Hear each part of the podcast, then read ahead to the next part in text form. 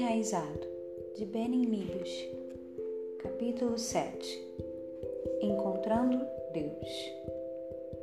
Aquele que habita no abrigo do Altíssimo e descansa à sombra do Todo-Poderoso. Salmos 91, versículo 1. Meus biscoitos favoritos são os de gotas de chocolate da minha mãe. Sem dúvida, eles são os melhores biscoitos do planeta. Certa vez, quando tinha 15 anos, adoeci e faltei à escola. Na verdade, eu não estava tão doente, pois no meio do dia eu já estava entediado. Disse à minha mãe que queria fazer biscoitos. Ela disse que eram fáceis de fazer e onde encontrar a receita. A receita não parecia complicada.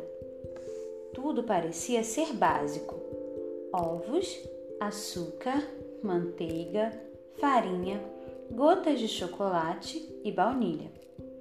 Tive que caçar a farinha, mas finalmente encontrei um pote plástico cheio daquele pó e medi duas xícaras dele dentro de uma tigela. Quando tudo estava misturado, coloquei cuidadosamente os biscoitos em uma assadeira e levei ao forno. Quando tirei meus biscoitos 15 minutos depois, eles não se pareciam em nada com os da minha mãe. Os dela são sempre claros, macios e redondos. Os meus estavam marrom escuros, achatados, enormes e crocantes. Dei uma mordida meio desconfiado e logo cuspi fora. Pareciam feitos de sal. Quando a minha mãe voltou para casa, eu disse: Sua receita não funciona. Como assim não funciona? Minha receita funciona perfeitamente. Eu segui a risca a sua receita, não funciona. Veja só meus biscoitos. Ela olhou aqueles discos marrons e disse: Mostre-me o que você fez. Recitei todos os passos que eu tinha feito, na ordem, e mostrando onde tinha achado os ingredientes. Quando mostrei o pote de farinha, ela balançou a cabeça. Benny, isso não é farinha. O que é isso? É bicarbonato de sódio. Aprendi naquele dia que biscoitos não ficam bons quando se substitui duas xícaras de farinha por bicarbonato de sódio. O que colocamos no início nas fundações tem grande importância, pois afetam o resultado final. Deus quer construir suas fundações com os ingredientes certos na ordem certa. Seu sistema de raízes, seu mundo interior, é um relacionamento pessoal com Ele marcado por intimidade, dependência, fé e descanso. Onde se encontram esses ingredientes? No secreto, em oração. Eles são essenciais se vamos estabelecer um sistema de raízes saudáveis que produz frutos duradouros. Como vimos, a primeira coisa que Davi fez depois de ser ungido rei foi retornar ao campo e para as suas ovelhas. O campo era o lugar secreto, onde ele construiu a fundação de intimidade com Deus que o habilitou a vencer e, por fim, cumprir o propósito de Deus em sua vida. Construir uma vida no secreto é crucial para o nosso processo com o Senhor, pois é no secreto que Deus nos encontra e desenvolve o nosso sistema de raízes, os elementos fundamentais para frutos que durem. Duas coisas vitais acontecem conforme nos aproximamos de Deus intencionalmente em oração. Primeiro, a prioridade do amor se torna a motivação de nossas vidas. Segundo, Deus nos mostra a história que Ele está revelando na Terra e unge-nos para nosso papel em seu plano.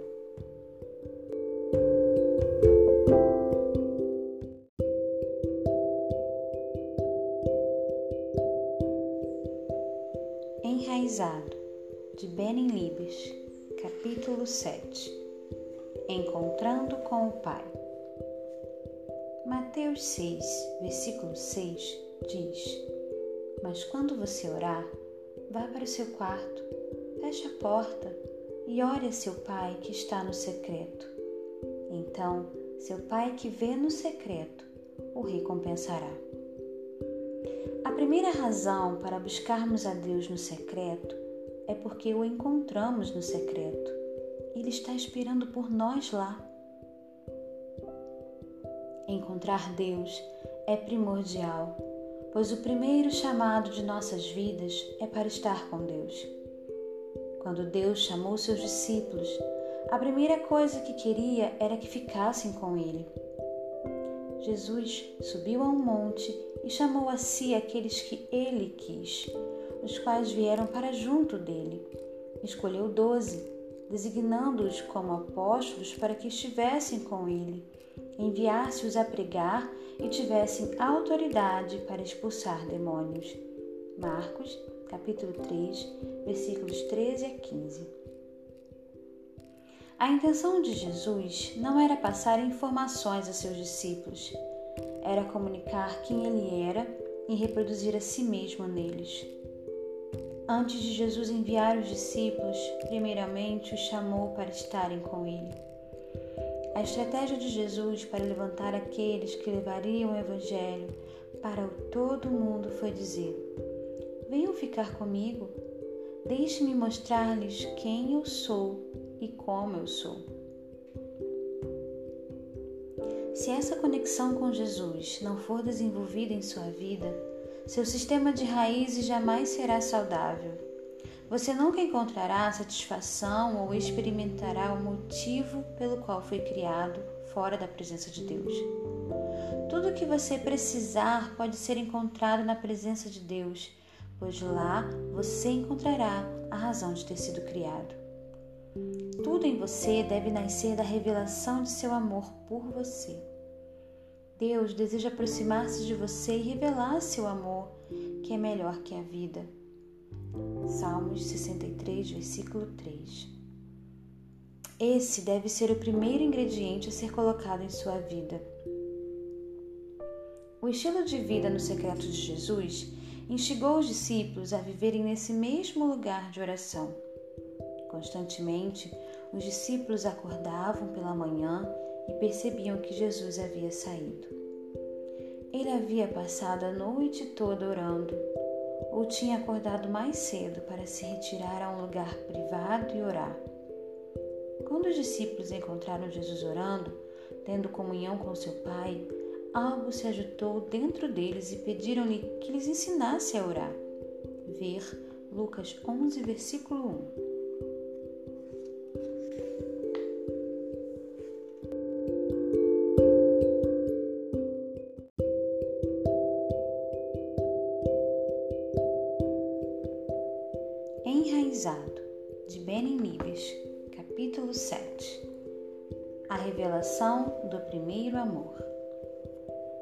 Conforme você passa tempo com Deus em seu lugar secreto, as coisas que Ele gosta e o modo como as faz começam a fazer parte de sua vida. Você encontra seu coração e seus pensamentos, o que no tempo certo moldam sua forma de viver e pensar.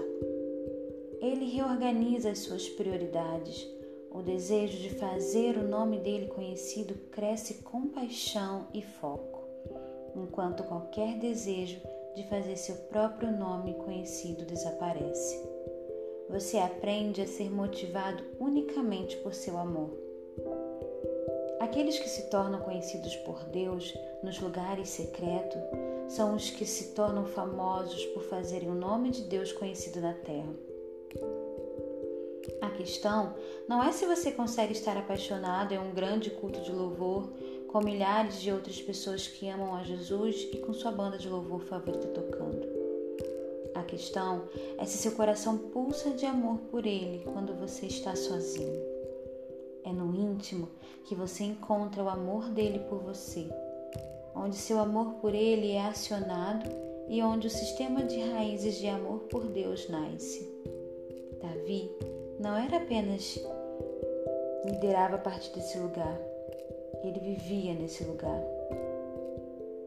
Quando você deixa de viver nesse lugar secreto, as tentações para ser motivado por outras coisas além do amor de Jesus entram sorrateiramente. Encontrar seu amor por você no secreto é o que mantém seu coração queimando pelo primeiro amor e mantém no lugar a prioridade da presença de Deus. Seja intencional e tenha certeza de que sua fundação é uma vida vivida no secreto com Jesus.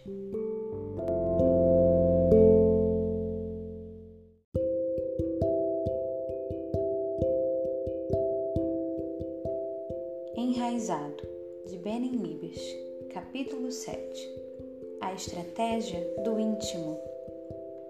Eu valorizo muito viver apaixonadamente por Deus. No entanto, frequentemente percebo os cristãos empolgados com a ideia de serem usados por Deus, mas sem qualquer estratégia vinculado a esse entusiasmo. Lembro-me, o meu filho, quando eu ensinei a jogar o Yahtzee. Se você nunca jogou Yahtzee, é um jogo simples de cinco dados em um copo a cada rodada de três dados, você joga todos ou alguns dos seus dados na tentativa de alcançar uma boa combinação de números. Combinações diferentes levam a pontuações diferentes. Enquanto a sorte tem grande participação no jogo, a estratégia é o que faz a diferença. A combinação chamada Yahtzee é a que vale mais pontos, mas é também a mais difícil de conseguir. A cada rodada, o Lake anunciava que iria tentar um Yahtzee. Tentei explicar a estratégia do jogo várias vezes. Ele parecia ouvir com atenção o que eu dizia, mas quando era sua vez de jogar, ele lançava todos os dados e gritava: Yahtzee! Ele nunca ganhou um jogo de Yahtzee. Ele não tinha estratégia nenhuma, embora tivesse muita paixão e entusiasmo. Da mesma forma, creio que muitos cristãos se empolgam com a ideia de serem usados por Deus para transformar o mundo e andam por aí cheios de energia gritando: Avivamento! Eu amo o entusiasmo para transformar o mundo, mas não vamos mudar nada gritando Yahtzee todas as vezes. Precisamos de uma estratégia vinculada à nossa paixão. A coisa mais estratégica que você pode fazer com a sua vida é plantá-la no secreto com Deus. Não somos apenas chamados a trabalhar para Deus, somos chamados a amá-lo com tudo que somos. Jesus deixou isso claro quando falou para Marta que Maria havia escolhido a melhor parte. Ver Lucas 10, versículo 42. Se você quer que Deus use sua vida, a coisa mais prática e mais estratégica que você pode fazer é estabelecê-la no íntimo de oração. Permita que o Senhor o encontre em seu lugar secreto e crie suas raízes no oculto. É muito importante ter uma história sozinho com Deus, uma que ninguém mais saiba. Há certas coisas que Deus quer liberar sobre você, mas Ele só o fará no secreto. Você pode buscá-las em outros lugares, mas não encontrará. Eu li recentemente sobre uma espécie de morcego que está criticamente em perigo de extinção na ilha Silhouette, parte do arquipélago de Seychelles, no Oceano Índico. Eles não vivem em outro lugar no mundo. Se você tiver vontade de ver um desses, pode ir até a África, procurar em toda a América do Norte e do Sul, na Europa, e não encontrará um morcego Coleura seychellensis. Você não encontrará nem em outras ilhas de Seychelles. Não importa quanto procure, você só encontrará esse morcego nas Ilhas Silhouette. É o mesmo com algumas coisas de Deus. Existe uma unção que é encontrada em apenas um lugar. Você pode ir a quantas conferências quiser mas não a encontrará lá. Deus reserva algumas coisas para serem encontradas apenas no secreto com Ele. Se quiser recebê-las, deverá retirar-se para esse lugar íntimo de oração.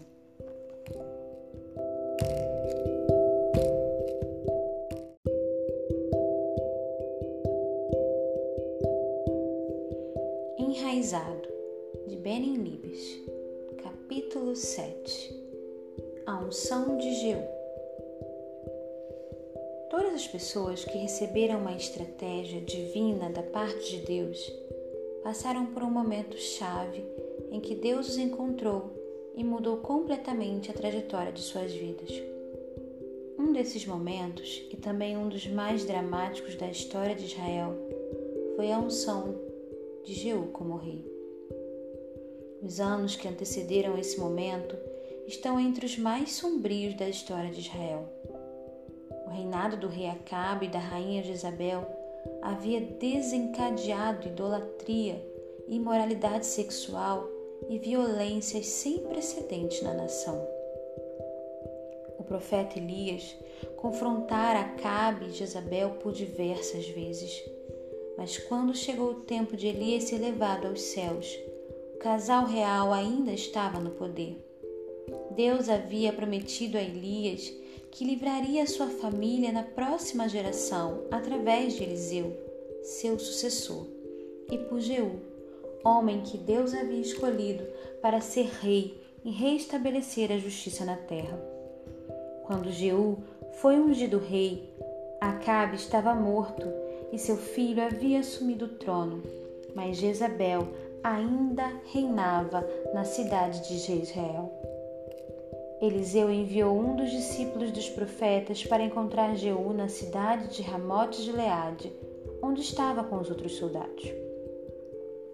Enquanto isso, o profeta Eliseu chamou um dos discípulos dos profetas e lhe disse: Põe a capa por dentro do cinto, pegue este frasco de óleo e vá a Ramote de Leade.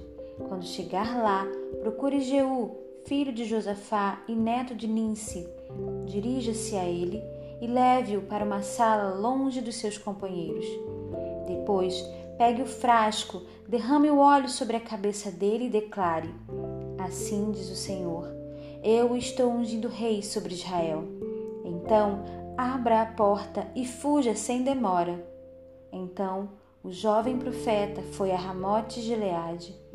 Ao chegar, encontrou os comandantes do exército reunidos e disse: Trago uma mensagem para ti, comandante.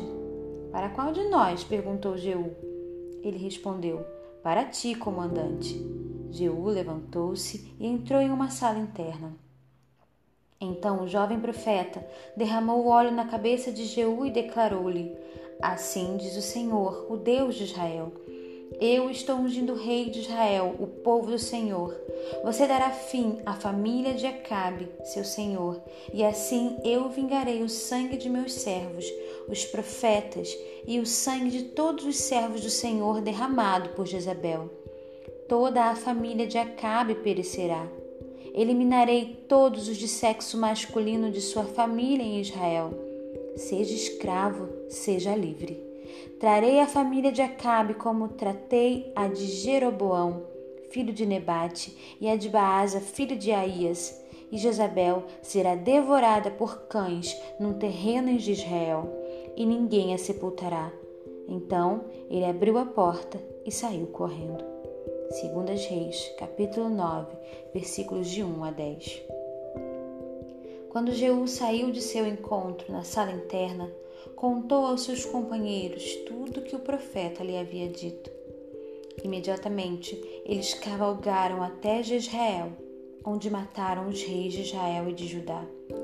Sob o comando de Jeú, os servos de Jezabel a atiraram pela janela e ela morreu. Em apenas um dia, o governo que havia feito mal ao povo foi deposto e um governo de justiça instaurado em seu lugar.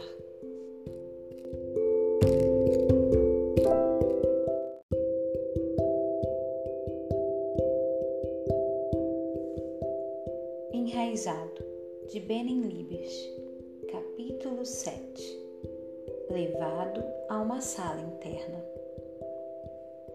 Quando o profeta chegou e pediu que Jeú se levantasse do meio de seus companheiros e se dirigisse a uma sala interna, Jeú não tinha ideia de que Deus iria transformar a nação inteira em um dia. Após décadas mergulhadas em escuridão, opressão, falta de esperança e desencorajamento, a nação de Israel estava prestes a passar por uma enorme redenção. E o primeiro passo nesse processo foi a ação tomada por um homem que teve um encontro com Deus. Entretanto, para que a mensagem fosse entregue, foi necessário que Jeú se levantasse e fosse levado a uma sala interna. Apenas ali Deus poderia ungí-lo e entregar-lhe uma palavra que mudaria o destino de nações. Deus quer falar-nos sobre o que ele nos chamou a ser e fazer, colocando um chamamento em nossas vidas. Mas para isso é necessário que sejamos levados a uma sala interna. A sala interna é um lugar onde nos separamos das demais pessoas e ficamos a sós com Deus. É onde Deus nos entregará estratégias, ungindo-nos para lidar com questões específicas em nossa geração, para as quais ele nos chamou a resolver. Para Davi, a sala interna era o campo. Para João Batista, o deserto. Jesus escolhia sua sala interna sempre que podia e conforme ia ministrando sobre Israel. Ele se retirava para sua sala interna regularmente, encontrando um lugar onde pudesse ficar a sós com o Pai. A hora em que vivemos requer que vivamos uma vida devotada à sala interna. Por todos os lados ouvimos dizer como as coisas estão tornando-se sombrias. Homens e mulheres da Bíblia também enfrentaram situações semelhantes. Jeú viveu uma das horas mais sombrias da história de Israel. Mas em sua sala interna, ele aprendeu que o coração de Deus queimava por seu povo e que ele havia planejado libertá-los da opressão. Na sala interna, Jeú primeiro captou o coração do pai para a nação e depois respondeu ao convite para desempenhar um papel nesse plano. Da mesma forma, sei que veremos nossa nação ser transformada conforme homens e mulheres de Deus se separam em suas salas internas recebam Sua palavra para eles e o coração de Deus pela nação.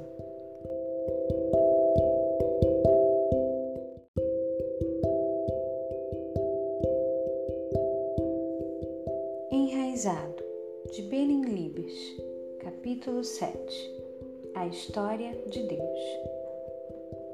Antes que Jeú entrasse na sala interna, ele tinha uma visão sobre a história de sua nação e o que Deus estava fazendo nela.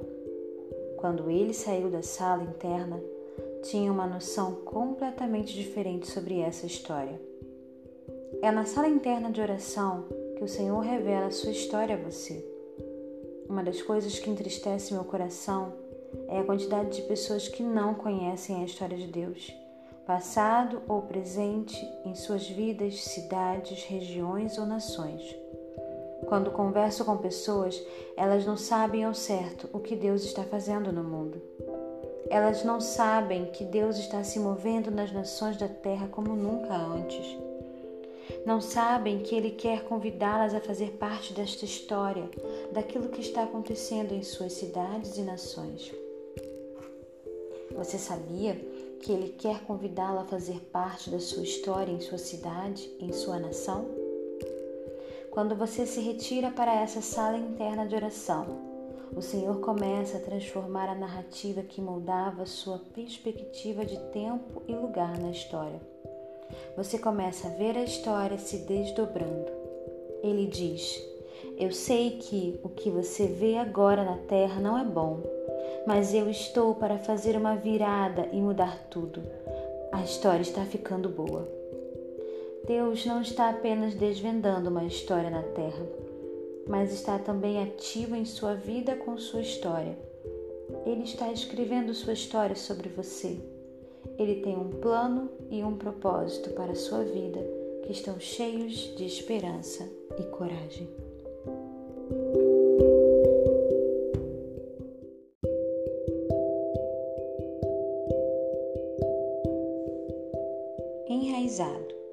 De Benin Libes, capítulo 7 Clareza Deus não apenas revela sua história na sala interna, ele também revela o papel único que você desempenha nessa história. Você tem um papel essencial a desempenhar na história de Deus aqui na Terra. E esse papel fica cada vez mais claro no lugar secreto. Para desempenhar bem seu papel, você precisa saber claramente o que fazer. O lugar secreto onde João Batista foi preparado foi o deserto. Lá ele jejuou, orou, encontrou a palavra do Senhor para sua vida e foi possuído por essa palavra. Quando o Senhor o tirou do deserto, ele tinha absoluta certeza de quem era e o que o Senhor o tinha chamado a fazer. Quando os líderes religiosos perguntaram se ele era o Messias, respondeu-lhes categoricamente: Esse foi o testemunho de João.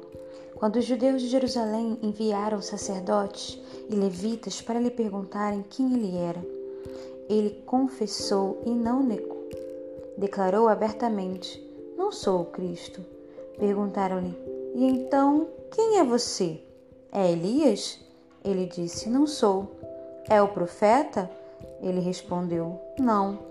Finalmente perguntaram: Quem é você? Dê-nos uma resposta para que a levemos àqueles que nos enviaram. Que diz você acerca de si próprio?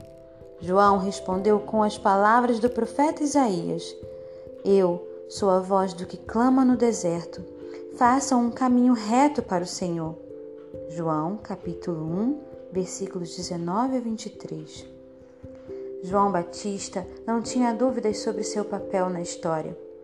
Quando pessoas vinham até ele com questionamentos, ele era claro: Este é quem eu sou.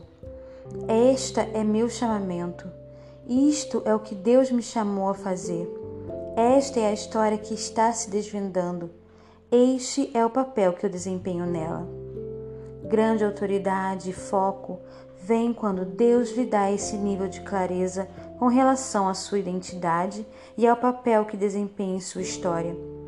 Muitas pessoas não têm autoridade, pois estão confusas quanto às suas identidades e ao papel que desempenham na tarefa a ser cumprida na história de Deus. Deus quer que você caminhe em tamanha autoridade e foco que você nunca hesite em ser quem você é. Parte do sistema de raízes que está sendo implantado em sua vida é o processo de entender o que Deus está fazendo e quais são as suas tarefas.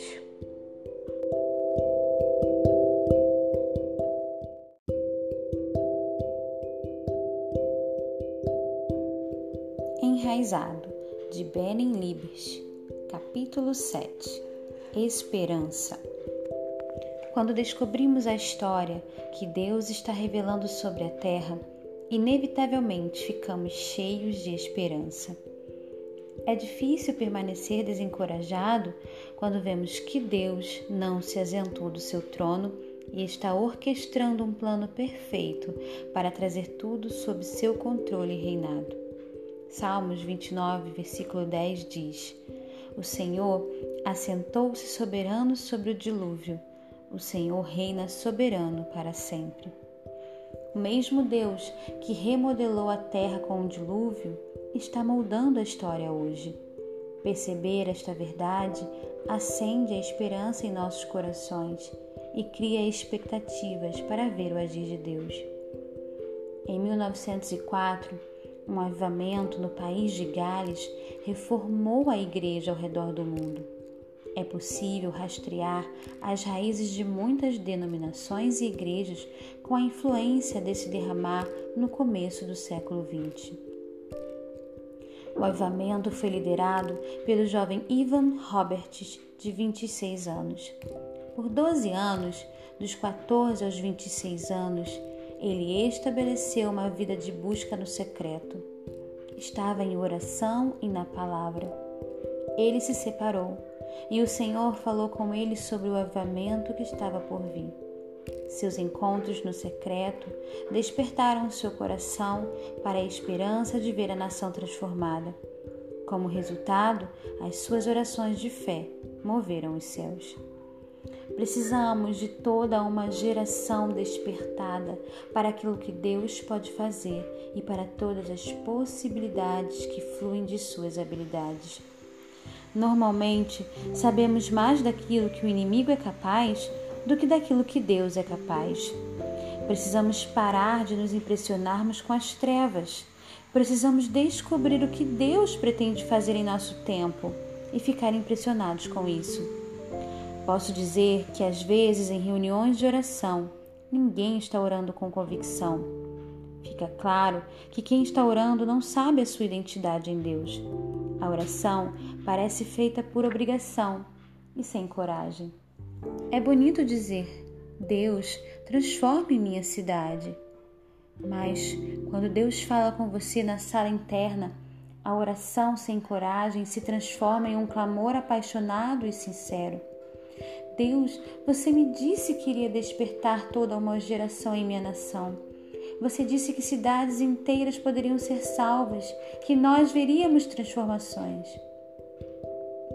Você começa a focar intensamente e a se apaixonar por aquilo que ele lhe disse, não apenas em relação à sua cidade ou nação, mas à sua vida. Você sabe quem transforma nações? Pessoas que são guiadas por uma palavra vinda de Deus. Se você quer ser guiado pela palavra do Senhor para a sua vida, então você deve intencionalmente, deliberadamente, comprometer-se com a sala interna. É ali que Deus quer desenvolver sua vida e trazer-lhe clareza, autoridade e foco para desempenhar seu papel em sua história. Frutos duradouros que provocam mudança no mundo começam na sala interna de oração.